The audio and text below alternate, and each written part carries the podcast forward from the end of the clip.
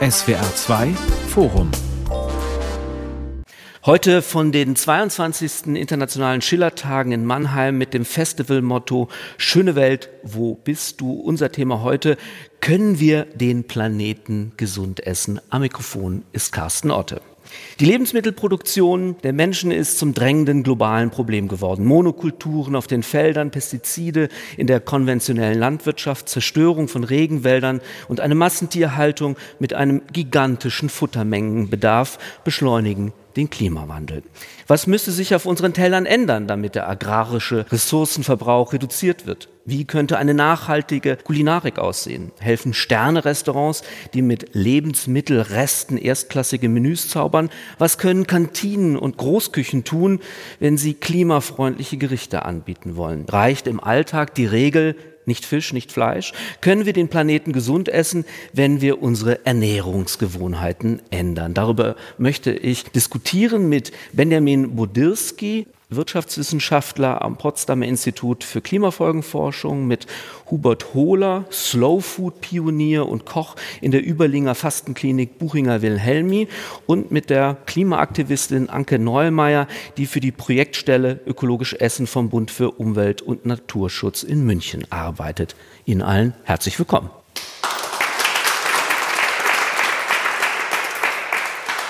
Bevor wir ganz ernst in dieses Thema einsteigen, eine kleine persönliche Fragerunde. Frau Neumeier, wie ökologisch waren denn die Lebensmittel, die Sie heute schon gegessen haben? Tatsächlich habe ich Glück gehabt, meinen Kartoffelsalat von gestern noch zu essen. Da hatte ich Ackerbohnen und saisonale Radieschen reingeschnitten. Deshalb war das tatsächlich sehr ökologisch, was ich heute noch gegessen habe. Und selbstgemacht den Kartoffelsalat? Selbstgemacht alles, ja. Das ist die entscheidende Frage bei Kartoffelsalat. Mit Mayo oder Öl und Essig? Ich komme aus Baden-Württemberg, deshalb Essig und Öl, ja. So ist recht. Hubert Hohler, geben Sie zu, haben Sie heute ein bisschen gesündigt, was das Essen anging? Nee, es setzt sich jetzt fast schon an wie ein Klischee, was ich jetzt sage. Ich habe erst um 11 Uhr was gegessen und zwar mein Müsli. Meine Frau hat's gemacht. Die ist dafür zuständig, die kann das besser als ich. Und ich mache ganz oft 16-8. Was also heißt das jetzt? 16-8 heißt nur innerhalb von acht Stunden was essen und 16 Stunden fasten. Gerade wenn ich jetzt so aufregenden Tag wie heute habe, dann habe ich immer das Gefühl, je leichter ich esse und nicht zu viel, desto wacher und besser funktioniert das Gehirn auch.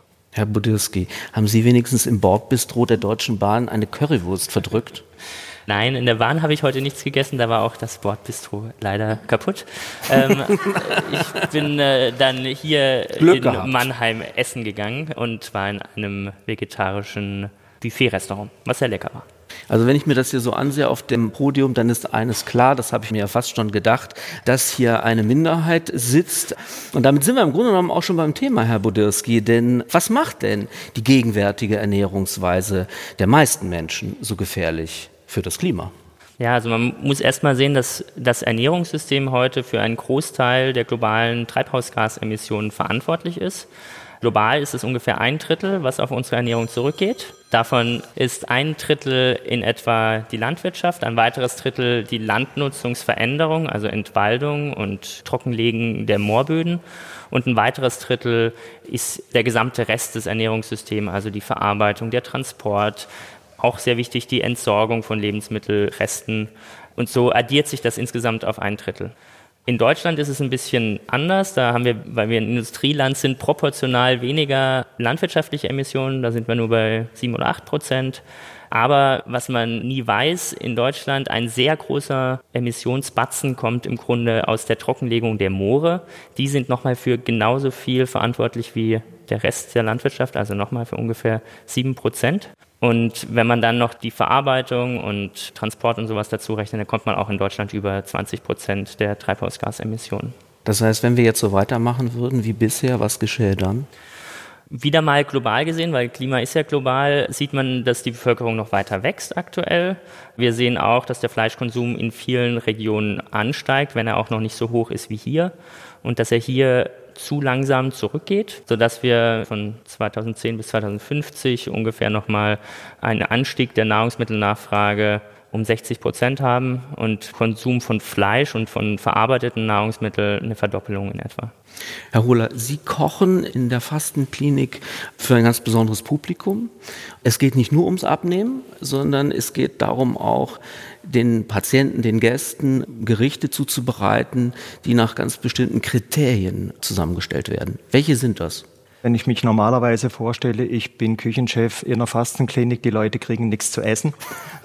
Das war also ein bisschen äh, komisch. Wir sind auch Lehrklinik für Ernährungsmedizin. Und jedes Fasten endet ja wieder im Essen hinterher. Das heißt, wir kochen ungefähr täglich für 100 Personen, frühs, mittags, abends. Und unsere Kochweise, Ernährungsweise ist so aufgestellt, dass sie den Planeten nicht schädigt. Das heißt, wir sind 100 Prozent biozertifiziert und vegetarisch und dass sie aber und top natürlich auch für den Menschen gesund ist. Das heißt jetzt per se vegetarisch oder vegan heißt noch nicht gesund. Und beides gehört für mich zur Nachhaltigkeit dazu. Wenn wir so essen, dass wir uns nicht gesund halten, dann ist das auch nicht nachhaltig. Und ich habe so ja auch immer den Spruch, so wir essen, als ob es ein Morgen gäbe. Also auch für uns, wenn wir was zu Schweres essen, geht's mir am nächsten Tag nicht gut. Wenn ich weiterdenke, wenn wir so weiter essen, ganzen Generationen nicht mehr. Wissen Sie, was heute Abend auf dem Speisezettel steht? Jetzt sind Sie hier und können es nicht selber kochen, aber was bekommen die Leute in der Buchinger Klinik? Also wir haben jetzt gerade noch Spargelzeit und da gibt's ein Spargelragout mit Tomaten. Das ist Golden Haar Tomate Berner Rose aus dem Nachbarbetrieb. Das ist ganz einfach zu machen, nur anzubraten und dann mit Zitronenmelisse, bisschen Curry dran und dazu gibt es einen Berglinsenbratling. Das ist die kleine Beluga-Linse, die auch in Überlingen angebaut wird. Und so hat sich das als ganz leichtes Essen zusammengestellt heute Abend. Und das dann Kalorien definiert. Wer 800 Kalorien braucht, bekommt ein bisschen weniger von den Linsen, aber genau die gleich große Portion an Gemüse. Dann kann es glutenfrei sein oder es ist hier eiweißfrei, was gerade die Nöte der Menschen sind, die bei uns essen. Wenn Sie das so beschreiben, bekommt man tatsächlich gleich Hunger. Ich habe jedenfalls auch den Eindruck, es geht nicht nur darum, kalorienreduziertes Essen anzubieten, sondern auch etwas, was wirklich gut schmeckt. Weil sonst fehlt der Genuss wahrscheinlich und der ist auch ein zentraler Punkt, oder? Also wenn Menschen zu uns kämen, nur damit sie gesund essen, das wäre mir nicht recht als Koch. Die sollen essen, weil es gut schmeckt und der Mehrwert soll das gesund sein. Bei uns kommen Gäste aus aller Welt. Wir sind nicht von den Versicherungsträgern, dass die Patienten über die Versicherung kommen. Die zahlen selber. Und was da auf den Teller kommt, muss dann einfach auch ja, den Gegenwert haben zu dem, was die Gäste bei uns bezahlen. Und wenn dann ein abreisender Gast sagt, nach zwei Wochen, ich hätte mir nie vorstellen können, zwei Wochen vegetarisch zu essen und ich finde das so klasse, ah, dann finde ich das toll. Dann haben wir alles richtig gemacht. Frau Neumeier, wir haben jetzt schon einiges gehört, was nötig wäre, um unsere Ernährungsproduktion umzustellen. Da haben wir einen Kochpionier, der das in seiner Klinik schon umsetzt. Vielleicht beschreiben Sie mal, wie die Projektstelle Ökologisch Essen in München funktioniert und welche Kriterien erfüllt sein müssen, damit ein Gericht Ihrer Meinung nach ökologisch sich nennen darf.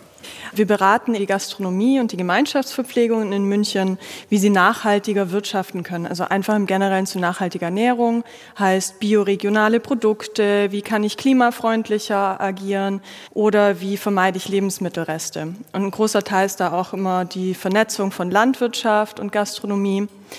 Aber ein ökologisches Gericht ist unglaublich schwierig zu sagen, was ist jetzt ökologisch und was nicht. Ich würde natürlich sagen, der CO2-Fußabdruck ist ein ganz großer Aspekt dabei, aber auch so Sachen wie, ist es saisonal, ist es ökologisch angebaut worden, von welchem Anbauverband ist es angebaut worden, weil die Standards je nach Anbauverband, also Bioverband auch unterschiedlich sind außer Sie wollen da ein Beispiel haben. Ich komme wieder zu meinem Kartoffelsalat mit meinen Bio-Radieschen und Ackerbohnen, am besten aus dem eigenen Garten. Hat natürlich einen CO2-Fußabdruck, der ist der Wahnsinn. Das ist fast nicht da, das verpufft einfach. Und wenn Sie sagen, Sie beraten die, kommen die mit einer Menüliste an und dann gehen Sie das durch und erklären, das muss raus und das sollte rein oder wie soll ich mir das vorstellen? Also es ist schön, dass Sie denken, die Menschen empfangen mich immer mit offenen Armen. Nee, das habe ich nicht gedacht. das ist tatsächlich nicht so. Meistens gehe ich in eine Großküche rein und muss erstmal die Menschen davon überzeugen, dass ich ihnen nicht das Fleisch wegnehmen möchte. Denn mein Auftrag ist natürlich mehr Nachhaltigkeit in der Küche, aber ich kann natürlich immer nur ein bisschen Anreize geben, ob das dann umgesetzt wird oder nicht, liegt eben viel an den Menschen dann in der Küche und auch in der Verwaltung, ob die überhaupt unterstützt werden.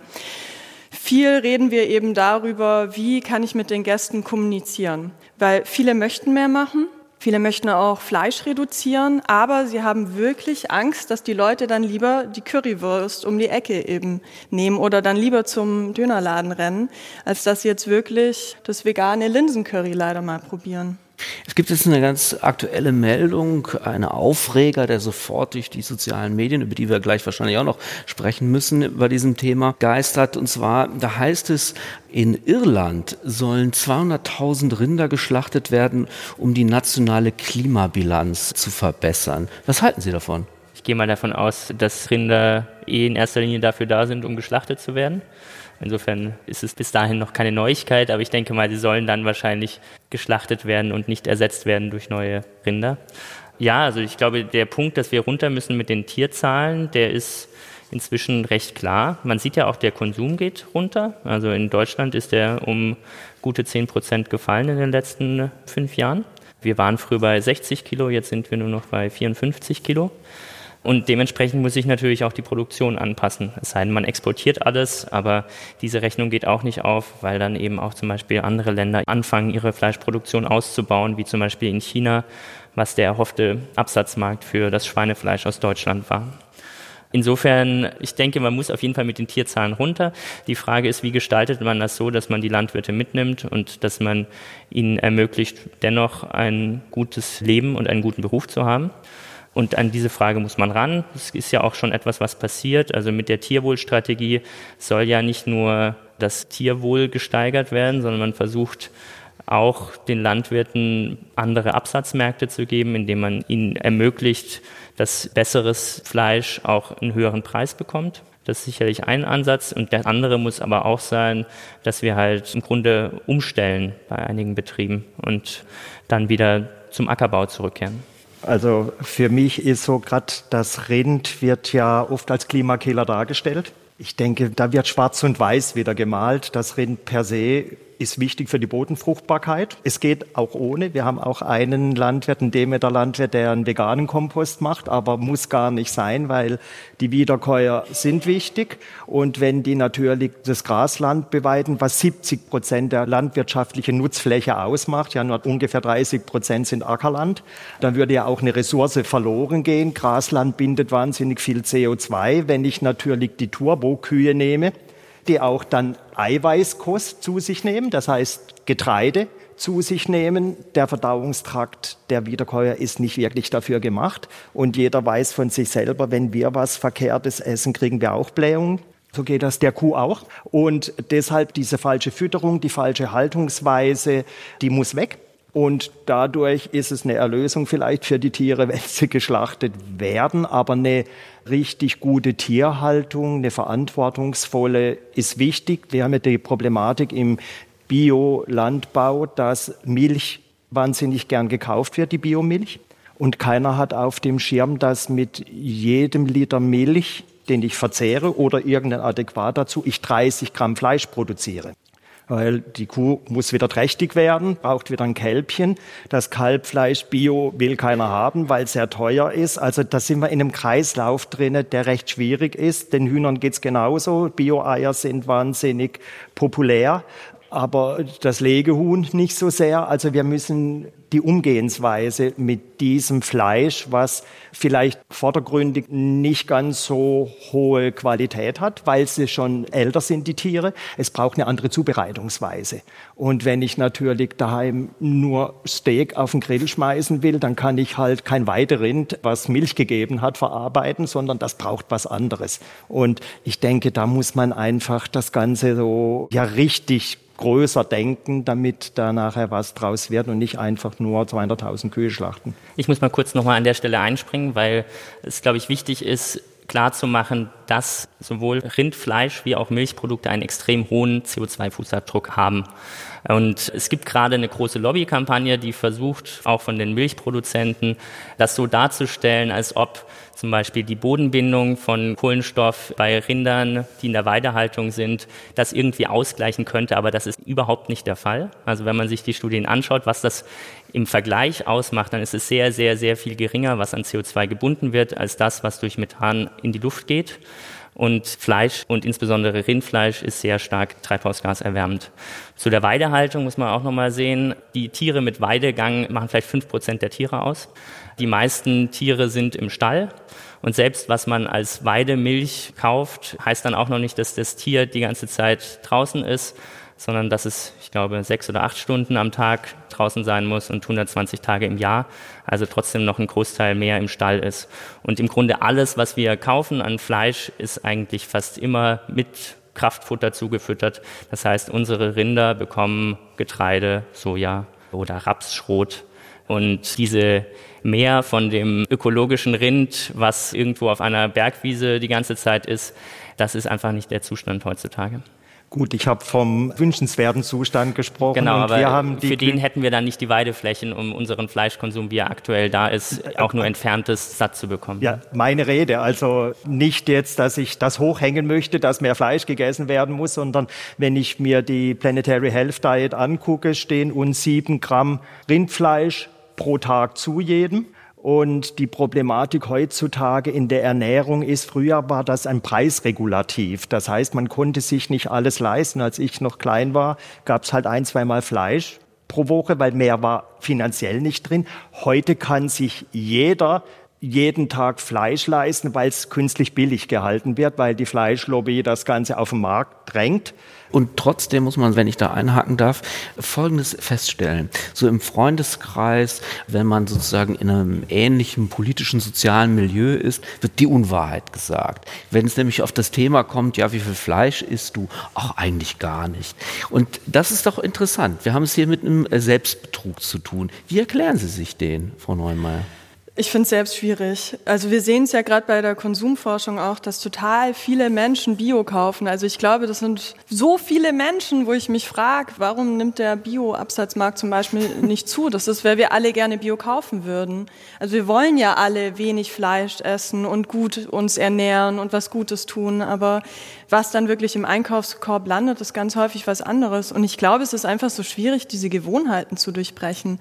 Wir haben ja einen super Absatzmarkt für vegane Produkte, Ersatzprodukte, also Tofu-Schnitzel.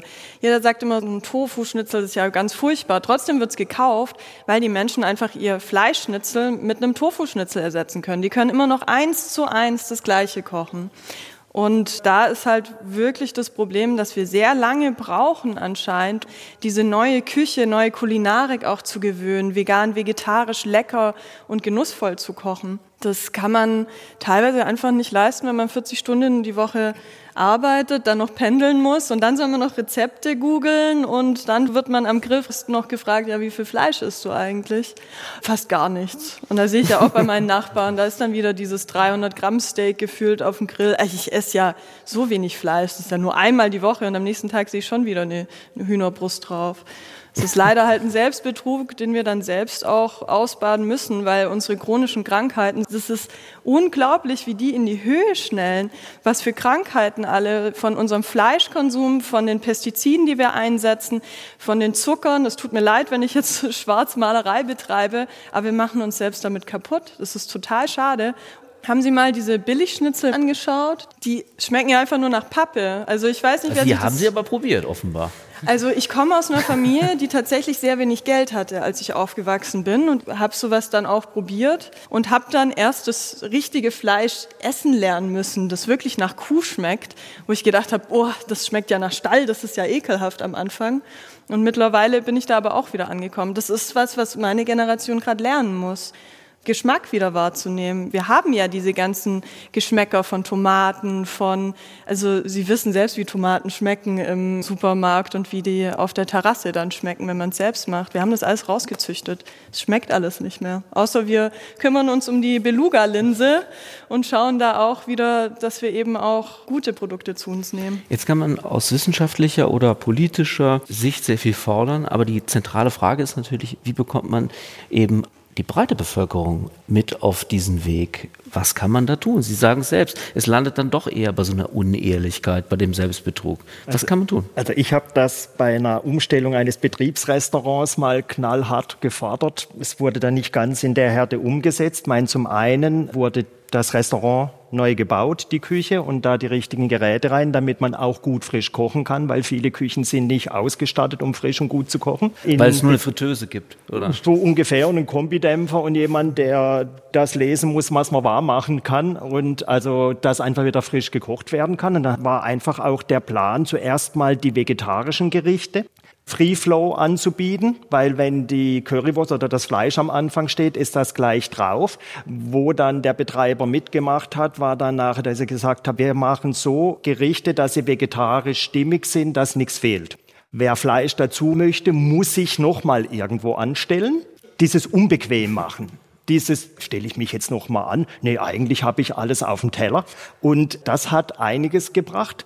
Und ich habe dann noch gefordert und habe gesagt, und wenn ihr jetzt meint, dass ihr unbedingt noch Fleisch aus Massentierhaltung haben müsst, dann macht zwei Linien einmal biologisches Fleisch, aber ein großes Schild drüber. Und die, die so pseudomäßig, ja, ich kaufe auch Bio, ich will keine Massentierhaltung, die müssen sich an dem Schild anstellen, Fleisch aus Massentierhaltung, damit es billig ist. Also manchmal muss man ein bisschen radikaler denken bei der Geschichte, weil so ganz behutsam habe ich das Gefühl, ändert niemand gerne mal, kann schon noch ein bisschen verstärken. Das ist auch das Problem. Also ich glaube, die Gastronomie ist ein super Starter. Wir haben ja in der Außerhausverpflegung, wir haben täglich sechs Millionen Essen, die die Deutschen zu sich nehmen, nicht zu Hause, sondern irgendwo anders. Da kann man super ansetzen. Da kann man Anreize schaffen. Die Menschen, wenn man in ein Restaurant geht mit Freunden, dann hat man auch Lust, sich zu unterhalten, zu diskutieren. Man kann sich mit Themen entspannt auseinandersetzen. Also das ist eigentlich ein Raum, den wir sehr gut nutzen können den wir aber überhaupt nicht nutzen. Also ich weiß nicht, wie viele Restaurants Sie kennen, wo Sie Bio kaufen können. Während Corona haben sehr, sehr viele Menschen angefangen, Bio zu kaufen und selbst zu kochen zu Hause. Diese Menschen gehen jetzt ganz häufig eben wieder in die Arbeit und gehen dann auch zum Imbiss um die Ecke, der halt nicht Bio da hat, der auch viel weniger vegan und vegetarisch zur Auswahl hat, als es sein könnte. Und da braucht es noch andere Anreize. Also das alles auf Köche abzuwälzen, finde ich, ist ein Irrsinn. Und da brauchen wir auch noch politische Regularien, wenn nicht sogar Subventionen oder ich will es ja gar nicht sagen, so ein Veggie Day ist nicht schlecht, ja, wenn Veggie man ihn nicht so betiteln würde. der Veggie Day ist ja im Grunde genommen so der Horror in dieser Diskussion oder der Elefant, der im Raum steht, weil man kommt dann wieder auf diesen Veggie Day und erinnert sich, oh Gott, das war die große Katastrophe, der Mediengau, die Kommunikationsniederlage, um dieses ganze Thema dann wirklich an die Wand zu fahren. Aber vielleicht bleiben wir dabei. Ich habe gelesen, dass es etwas ganz Kleines gibt, und zwar indem man einfach die Rang Rangliste der Speisen verändert, dass man vegetarische und vegane Speisen nach oben setzt und Fleisch so ein bisschen unten und dass das eine Wirkung zeigt. Das sind so diese kleinen Dinge, wie man beeinflusst. Aber ich denke, wenn man das Ganze für was Gutes macht, darf man das. Frau Neuermeyer, Sie haben gerade eben politische Regularien angesprochen. Darüber müssen wir reden. Was hieße das? Was fordern Sie von wissenschaftlicher Seite? Was muss sozusagen die Politik liefern? Ja, also ein Punkt ist, wie gerade angesprochen, die Außerhausverpflegung wo man zum Beispiel gut einsetzen könnte mit Nudging, so nennt sich diese Vorselektion, die man betreibt, wäre, wenn man mal diese ganzen Apps, mit denen wir Essen bestellen, es dort anwendet und sagt, okay, die ersten zwei Gerichte, die mir bei meiner Delivery-App angezeigt werden, sind zum Beispiel gesund und nachhaltig und danach können andere kommen. Das wäre so etwas, was man staatlich vorschreiben könnte, ohne dass man jetzt den Leuten vorschreibt, was sie zu essen haben, bloß was sie zuerst sehen. Und natürlich ist es so, dass solche Praktiken natürlich schon lange genutzt werden, bloß halt von der privaten Wirtschaft. Also wie ein Supermarktregal eingeräumt wird, wo auf welcher Augenhöhe was zu stehen hat, damit man im Grunde zu einem teuren Produkt greift, was das selber drin hat, wie das Gut- und Günstig-Produkt teilweise. Das ist natürlich psychologisch sehr gut analysiert und wird sehr weit eingesetzt. Und genauso ist es natürlich auch, wenn wir uns die Werbung anschauen im Fernsehen. Aktuell leider nur für unnachhaltige Produkte, irgendwelche Snacks, irgendwelche alkoholischen Produkte, nie für einen Brokkoli oder einen schönen Apfel. Da sind wir bei einem wird, ganz ne? aktuellen Beispiel. Das Bundeslandwirtschaftsministerium plant, wenn ich richtig informiert bin, ein Werbeverbot für Milchprodukte, Joghurt, Käse und so weiter. Und es gibt wiederum einen riesen Shitstorm, eine riesen Diskussion. Ist das wirklich der richtige Weg, über so Werbeverbote so etwas zu lancieren? Ja, also wenn man den Leuten jetzt nicht direkt verbieten will, was sie zu kaufen haben, ist das ja auf jeden Fall etwas, was viel weniger eingreift in den Alltag der Menschen, wenn sie eine andere Werbung sehen oder eben manche Werbung nicht sehen. Insofern finde ich das tatsächlich jetzt keine große Bevormundung, sondern es ist eher ein Beschützen tatsächlich der Konsumenten. Es ist ja nicht so, dass wir da sehr rational handeln, ja, sondern die meisten Leute, wenn man sie fragen würde, würden jetzt nicht sagen, ich möchte zum Beispiel übergewichtig sein. Trotzdem ist ein Großteil der Bevölkerung übergewichtig, weil wir in diesem Wettrennen gegen die Ernährungsindustrie auch einfach verlieren. Ja? Und zwar nicht, weil wir uns rational dafür entscheiden, schlecht zu essen, sondern weil wir uns irrational dafür entscheiden. Da würde ich auch gerne gerade einhaken. Also Milchprodukte ist ja schon ein Schritt weiter. Ganz groß in der Diskussion ist gerade Zucker nicht mehr zu bewerben. Produkte mit sehr hohem Zuckergehalt, also die Werbung darf nicht mehr direkt an Das ist Kinder. beschlossene ausgehen. Sache. Genau. Aber haben Sie den Shitstorm dazu mitbekommen? Ja. Was für eine Bevormundung das ist, wo ich denke, vor Jahrzehnten gab es doch das Gleiche zu Tabak. Es war genau der gleiche Shitstorm. Haben wir jetzt das Gefühl, wir brauchen wirklich noch diese Werbung in Kino und im Fernsehen, dass man mehr rauchen sollte? Nee, wir alle finden eigentlich, es ist gut, dass sowas nicht mehr gibt.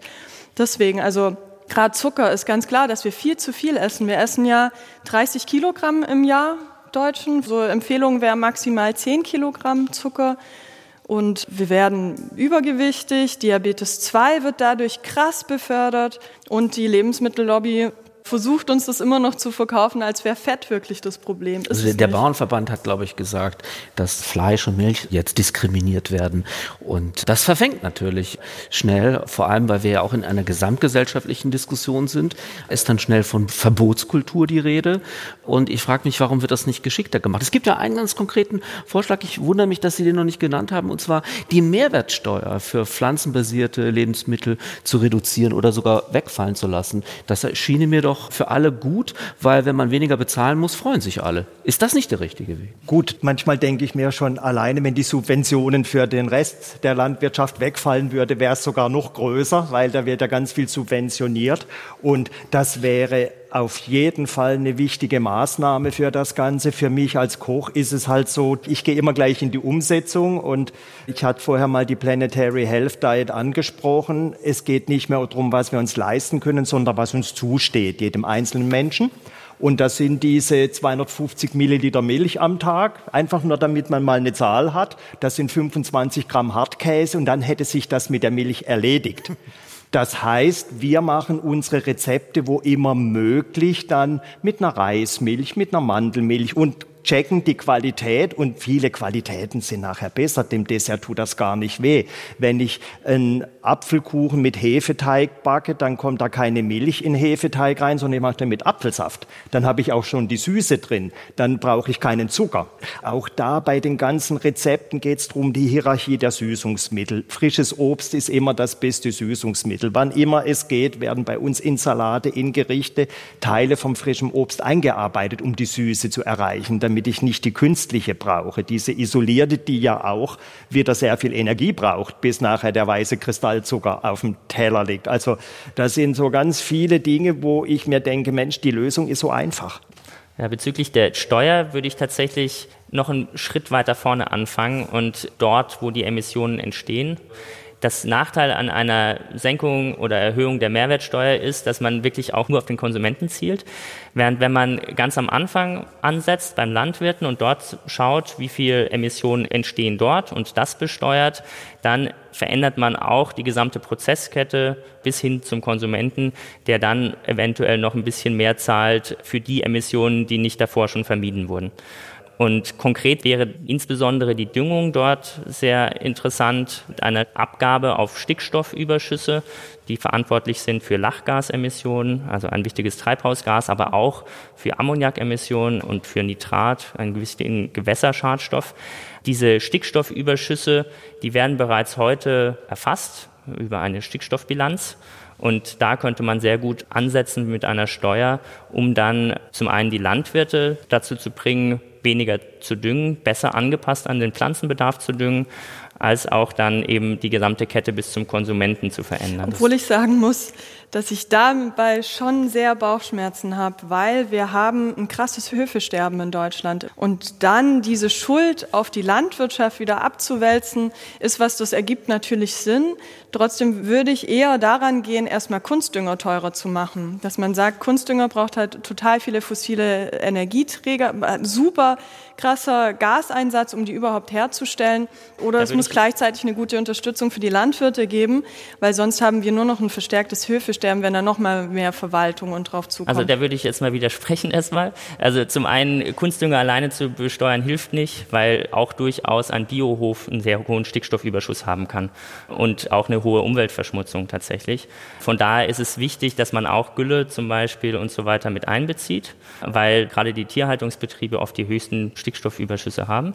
Von daher ist das wichtig. Der andere Punkt ist, ja, das Ganze muss in einem Paket kommen, wo man auch dafür sorgt, dass Landwirte eine Perspektive haben. Allerdings würde ich auch nicht sagen, dass wir aktuell das Höfesterben deswegen haben, weil die Umweltgesetzgebung so hoch ist, sondern wir haben das aus einer ganzen Reihe von Faktoren. Da gehören zum Beispiel die EU-Subventionen, wie sie angelegt sind, dass es nach Fläche geht, was große Betriebe stärker fördert, was im Grunde wie eine Art Subvention auf Besitz ist von Land und nicht unbedingt eine Subvention für das Betreiben eines landwirtschaftlichen Betriebs. Und das führt zu diesen Verzerrungen und auch diese ganze Bürokratie, die mit dem Abrufen dieser Subventionen verbunden ist die dafür sorgt, dass Landwirte kaum was anderes mehr tun. Ich komme ja vom Bund Naturschutz. Ich will jetzt nicht sagen, es gibt viel zu viele Umweltauflagen für die Landwirte. Ich habe sehr viel mit Landwirten und Landwirtinnen zu tun und merke, dass die einfach an der Belastungsgrenze sind, die gesamte Wertschöpfungskette zu denken. Also nicht nur zu sagen, Landwirte müssen jetzt zahlen, dass sie mehr Stickstoffabträge machen, aber gleichzeitig kriegen sie natürlich Unterstützungsmaßnahmen, sondern auch weiterdenken. Wer drückt dann den Preis runter? Können wir nicht mal die Big Five von den Supermärkten oder von den Fleischproduzenten mit reinnehmen? Sollten die vielleicht nicht noch mehr Abgaben Abgaben zahlen. Und ich denke auch, dass diese Steuer für Endverbraucher auch sehr wichtig ist. also die Reduktion der Mehrwertsteuer. Weil nur ich, auf pflanzliche Produkte, genau. genau ja. Mir erscheint deswegen das so plausibel, weil wenn der Kunde das überhaupt nicht mitbekommt, dass da eine Steuer auf Gülle und so weiter gesetzt wird, dann entsteht ja kein Umdenkungsprozess. Und also ein Teil der Steuer kommt auch beim Konsumenten noch an, und zwar ah. das, was nicht vermieden wird. Das heißt, er sieht dann trotzdem noch, welches Produkt ist umweltfreundlicher. Und er sieht das allerdings viel differenzierter, weil man zum Beispiel nicht einem Steak ansehen kann, ob das jetzt für ein Steak sehr viel oder sehr wenig Emissionen hat, je nachdem, wie der Betrieb gemanagt wurde. Und genauso sieht man es dem Getreide nicht an, obwohl es da sehr große Unterschiede gibt. Der andere Punkt ist, dass wenn man nur bei der Mehrwertsteuer ansetzt, kommt man eventuell auch zu Effekten, die man gar nicht haben will, weil man dann zum Beispiel die Leute ein verarbeitetes Produkt wählen, weil es günstiger ist, wechseln dann zum Beispiel vom Fleisch zur Wurst oder von der Tomate zur Dosentomate oder sie wechseln von Edeka zu Lidl. Diese komischen Effekte, die man eigentlich nicht will, die können unbeabsichtigterweise entstehen, wenn man über die Mehrwertsteuer geht. Für mich ist da noch eine andere Sichtweise ganz, ganz wichtig. Wir haben ja eine relativ hohe Demeterdichte bei uns unten am Bodensee. Ganz viele Höfe gehen in eine Stiftung rein, in die Mercuriale Stiftung oder so, weil vererben geht nicht, weil die Erbschaftssteuer auf so viel Fläche, dass ein Hof funktioniert, die in den Konkurs treibt dann. Die können nicht mehr wirtschaftlich arbeiten, weil sie Fläche verkaufen müssten, um die Erbschaftssteuer zu bezahlen. Das ist mal eine Geschichte. Und das andere, wir sind da jetzt in Baden-Württemberg hier auch dass wir in der Gemeinschaftsverpflegung der öffentlichen Häuser 35 Prozent Bio verpflichtend haben. Es wichtig ist einfach, die Höfe auch so zu denken, also den Einkauf, dass auch die Produkte, die ökologisch gearbeitet werden, was dann mit weniger Dünger ist oder besser gesagt mit gar keinem, die ihren Hofkreislauf haben, dass die natürlich im Moment sehr teuer sind. Also wir haben 30, 40 Prozent Demeter bei uns in der Küche, 30 Prozent Bioland und nur 30 Prozent EU-Bio. Und ich zahle jetzt für eine Tomate mehr als für eine Tomate im Winter aus Spanien, die auch bio ist. Das heißt, wenn die das ordentlich machen, können sie nicht konkurrieren. Also wir sollen jetzt als Köche fürs gleiche Geld gesundes Essen auf den Tisch bringen und wir sollen die Welt retten nebenher, kostenlos. Und das geht nicht. Also das heißt, da muss was passieren, weil wir müssen ein bisschen was in die Hand nehmen, damit wir es besser machen können. Und es wird an vielen Ecken subventioniert. Da sind Küchen aufgebaut worden in Schulen in Baden-Württemberg, die nie gebraucht wurden, weil es sich nachher nicht ums Umsetzen gekümmert wurde, weil einfach nur, ja, ein Ofen, tak, tak, das kommt rein. Und dann hat es nicht funktioniert, weil man da in diese Schulung der Köche überhaupt nichts rein investiert. Ich möchte die Diskussion nochmal in eine andere Richtung lenken. Und zwar, weil ich denke, es gibt mit Sicherheit sehr viele sinnvolle und vielleicht auch problematische demokratische, ordnungspolitische, fiskalische Steuerungselemente, über die man im Einzelfall diskutieren kann. Aber es, glaube ich, geht ein bisschen verloren, das Problem, dass wir es hier auch zu tun haben mit einem Kulturgut und mit einem emotionalen Gut. Und da scheint mir doch auch ein Knackpunkt zu sein, dass die Leute sagen, ich will mir das Nackensteak, und da kann man jetzt lange drüber reden, ob das Nackensteak ein Kulturgut ist, gewiss, aber dass sie sozusagen das Schnitzel oder den Sonntagsbraten nicht aufgeben wollen, weil damit Gefühle verbunden sind, an Geborgenheit und so weiter und so fort. Und ich glaube, das scheint mir ein entscheidender Punkt zu sein. Oder wie sehen Sie das? Ich frage mich, was mit den anderen Kulturgütern von uns ist. Es hört sich jetzt ein bisschen krass an, aber was ist mit der Blutwurst? Was ist mit der Milzwurst von uns? Was ist mit den Innereien, mit dem Münchner Lünger. Das sind wirklich Innereien, die dann gekocht werden. Die sind ja schon verschwunden. Ja, und ist das nicht eine Verarmung? Also da frage ich mich halt, warum war es bei denen okay, dass die verschwinden oder warum ist dann beim Schnitzel aus, Ich sag mal, aus avanciert kulinarischer Perspektive ist es ein Kulturverlust. Also ich finde es auch sehr schade, dass meine Generation aufgewachsen ist. Also ich habe ja gar keinen Bezug mehr zu Fleisch gehabt oder zum Tier. Ich war bei einer Schlachtung nicht dabei. Also wir hatten tatsächlich noch einen Hof, als ich ein kleines Kind war. Also wir mussten es aufhören und seitdem habe ich keinen Bezug mehr zu Fleisch gehabt. Und so geht es vielen von meinen Freunden und Freundinnen. Es gibt in der absoluten Spitzengastronomie so eine Gegenbewegung. Sie genau. kennen das. Das heißt from nose to tail. Also weil man gesagt hat, jetzt wir können nicht nur Filet auf die Teller setzen, wenn wir Fleisch anbieten, aber dann wirklich vom Näschen auch bis zum Schwänzchen jetzt sage ich mal, ein Steak braten. Da ist jeder, der daheim einen Grill stehen hat, besser als ich. Ne? also das ist keine Kochkunst und das ist für mich auch keine Kultur, sondern für mich ist die deutsche Esskultur wirklich das ganze Tier zu verwerten und das ist Kochkunst.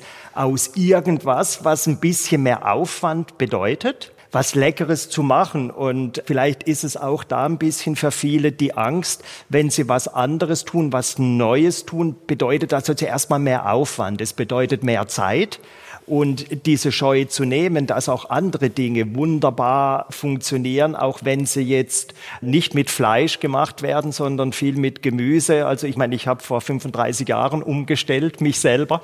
Ich bin in einer Motorradklicke drin gewesen, aber an Grillfesten habe ich mir Ratatouille im Säckchen gemacht und habe das auf den Grill gelegt und dann haben sie gesagt, was isst du da? Und dann habe ich gesagt, das ist für mich, das habe ich für mich gemacht, ich esse kein Fleisch.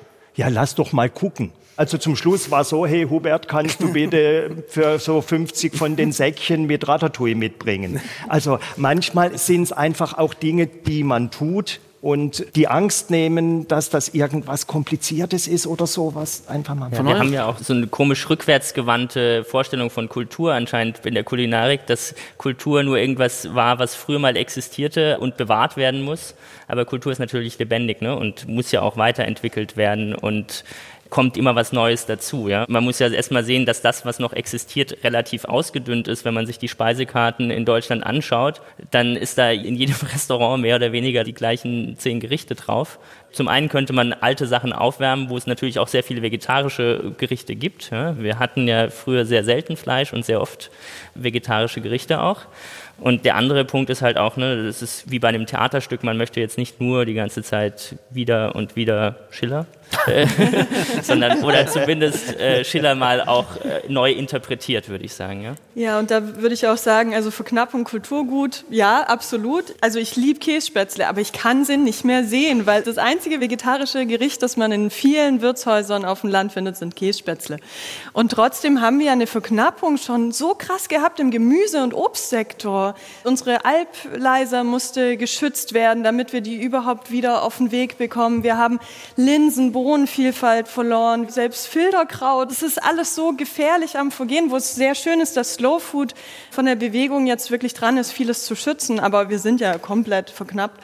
Noch eine kurze Anekdote dazu. Nose to Tail ist ein Konzept, also diese Ganztierverwertung, die finde ich persönlich der Wahnsinn, weil ich finde auch wenig Fleisch muss es sein, aber dann das gesamte Tier verwertet. Und wir sind auf Berufsschulen zugegangen in München und wollten einen Nose to Tail Workshop anbieten. Und zurück kam, dass die Schüler sich davor ekeln und wir das nicht machen können. Ja, das waren Köche die sich vor dem Fleisch ekeln. Weil ich glaube, es hat eine Entfremdung eingesetzt, Absolut. auch innerhalb der Kochzunft. Ohnehin scheint es mir auseinanderzugehen. Also das Wissen über die Zubereitung geht verloren und das steht im Widerspruch zu einem Phänomen, was man auf dem Buchmarkt ganz gut beobachten kann. Sie gehen in eine Kochbuchhandlung oder meinetwegen auch ins Internet und Sie werden unglaublich viele Publikationen finden. Auch und vor allem zu sogenannter planetengesunder Ernährung. Aber das Wissen kommt irgendwie nicht an. Wie erklären Sie sich das? Also zum einen habe ich gehört, ich weiß nicht, ob die Zahlen belastbar sind, dass ziemlich die Hälfte aller Kochbücher überhaupt nie aufgeschlagen werden, sondern nur im Regal stehen. Und für mich ist das einfach diese Verarmung in der Ausbildung. Das Kochlehrbuch, der junge Koch, nach dem habe ich schon gelernt und ich bin jetzt 62 und habe mit 15 angefangen, meine Lehre. Der wurde die letzten 20 Jahre semantisch überarbeitet, aber nicht fachlich. Das heißt, wir sind da total auf einem Niveau, was für mich unterirdisch ist, was nichts mehr mit der Zeit zu tun hat.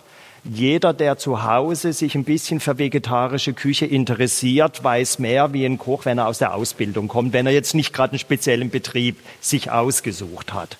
Und wenn ich da nicht anfange umzustellen, dann brauche ich mich nicht wundern, wenn dann nachher sogar in vielen Küchen einfach auf Convenience zurückgegriffen wird oder was vom Fleischmarkt angeht, eben Fleischteile die nur noch runtergeschnitten werden. Wir haben noch selber komplett zerlegt. Wir haben geschlachtet in dem Betrieb, wo ich groß geworden bin.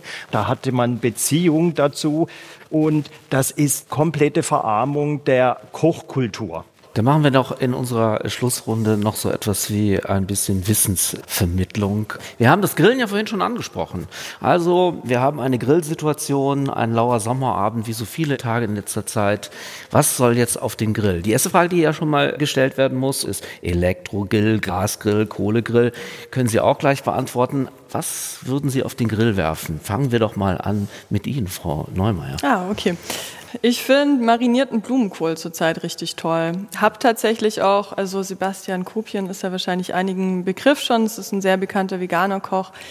Der nutzt diese Fischgrill, wie nennt man die? Für die Zange, wo man den ganzen Fisch einklemmt und da genau. kann man genau. den Blumenkohl flach geschnitten Genau, da habe ich die. Idee mit dem Blumenkohl her. Also lange marinieren, auch Zucchini, dann da rein und auf den Grill. Schmeckt wirklich fantastisch.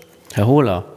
Ich habe ein Lieblingsrezept. Das ist, wenn man jetzt die Kichererbsen oder andere Hülsenfrüchte nicht selber kochen mag, die aus dem Glas nehmen, die schon gekocht sind, pürieren, lecker abschmecken dann, ob man das Ganze in die orientalische Richtung auch gerne macht. Und Gerade jetzt gibt's ja den Rhabarber, da wird ja nur der Stängel genommen und damit die nicht zerfallen, in ein Rhabarberblatt einwickeln.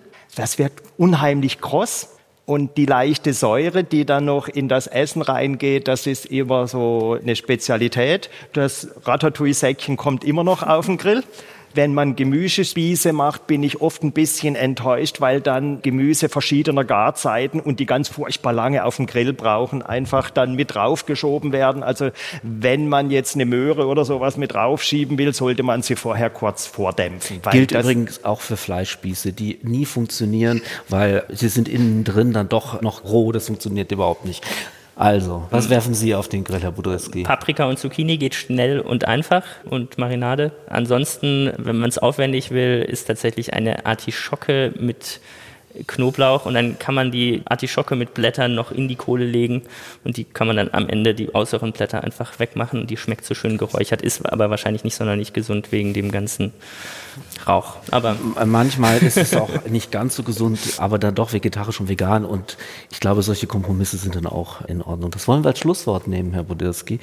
Können wir den Planeten gesund essen? Darüber haben im Rahmen der internationalen Schillertage in Mannheim diskutiert Benjamin Budirski vom Potsdamer Institut für Klimafolgenforschung, Hubert Hohler, Koch in der Überlinger Fastenklinik, Buchinger Wilhelmi und Anke Neumeier von der Projektstelle Ökologisch Essen vom BUND in München. Mein Name ist Carsten Otte und ich wünsche Ihnen jetzt noch einen schönen Tag.